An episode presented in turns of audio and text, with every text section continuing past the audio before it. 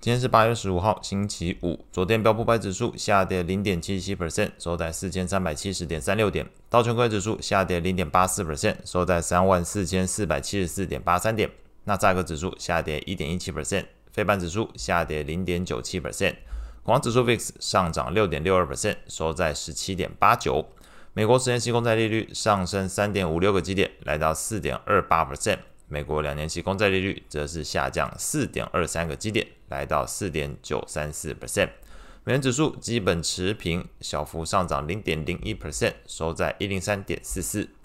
经济数据的部分，美国劳工部揭露了截至上周为止的初领失业救济金人数有所减少，那来到了二十三点九万人，略低于市场预期。续领人数则是从前一期小幅增加到一百七十一点六万人，略高于市场预期。另外一个第二个数据则是美国八月份的 Fed。费城分行制造业指数从前一期的负的十三点五大幅上升到正的十二，是远超过市场预期。市场预期是负十哦，结果实际数据是正的十二。那这个正的十二是创去年四月份以来一个新高。整体来说，昨天的经济数据从初领失业金还有这个制造业的指数呈现出来的是劳动市场并没有放缓，那制造业的前景。改善的一个情况，都支持了经济衰退这观点的条件是更少，就是选择支持经济衰退这个观点的条件看起来变得更少。那同时能够支持跟推动美债利率上升的背景看起来是更加扎实。在股市的部分来讲。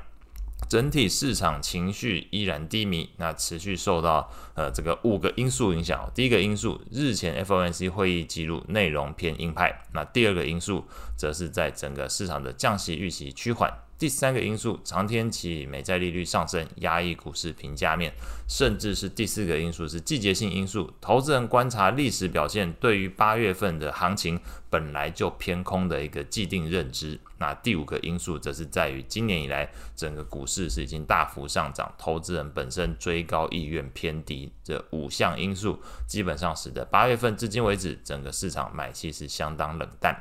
那 CNN 的恐惧贪婪指标目前虽然还维持在中性的一个状态，不过整个指标读数目前是四十六。如果要进入恐惧的状态，只要低于四十五就会达到。所以目前来讲，只差一步之遥，你就准备要遇到整个市场情绪进入恐惧的一个状态。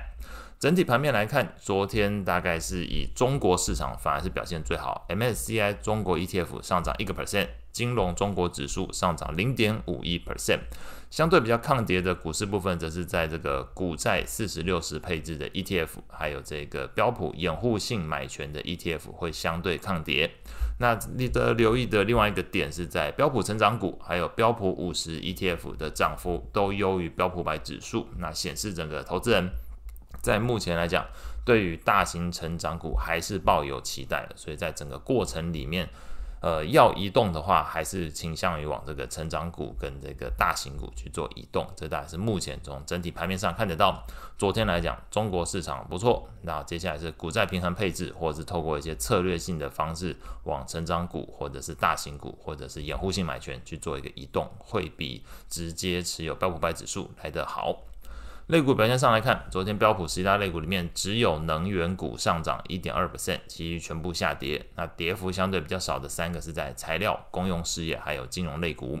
表现比较差的三个类股，非必需消费、通讯服务还有必需消费。那领跌的股票包含脸书下跌三点一三 percent，特斯拉下跌二点八三 percent，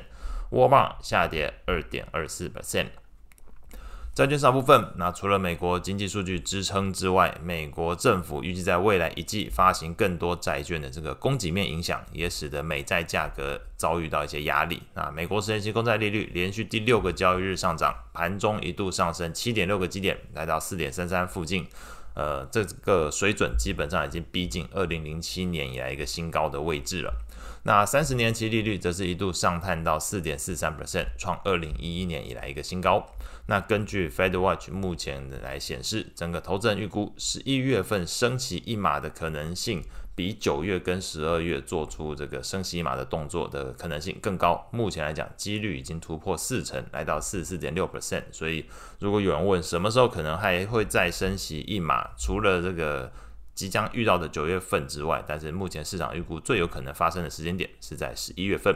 至于首次降息的时间，目前还是预估明年五月份的几率是比较高。所以如果有人问你什么时候会降息，你可能大概抓明年下半年或是第二季，看起来这个几率，你猜到的几率会会是比较高的。那美国债券型 ETF 的价格变化上来说，LQD 投资等级债券 ETF 是下跌零点二七 percent，高收益在 ETF HYG 则是下跌零点四二 percent。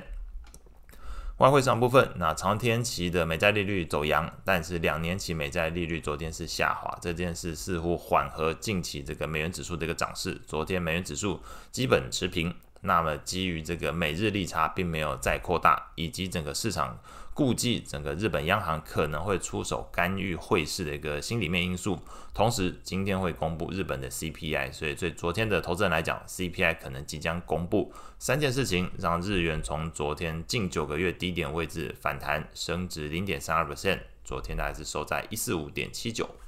澳洲的部分，那澳洲统计局公布了七月份的失业率上升到三点七 percent，高于市场预期。搭配先前第二季的通膨放缓，那速度比市场预期更快。那目前整个数据公布出来之后，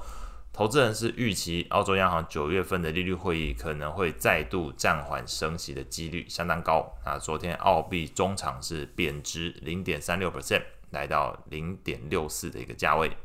那后续即将公布的重要数据，刚刚前面提到，今天会公布的是日本的 CPI，那就观察这件事情，以及日本央行有没有要针对呃汇市这一部分做一些干预的可能性。那以上是今天所有内容，我们下次见。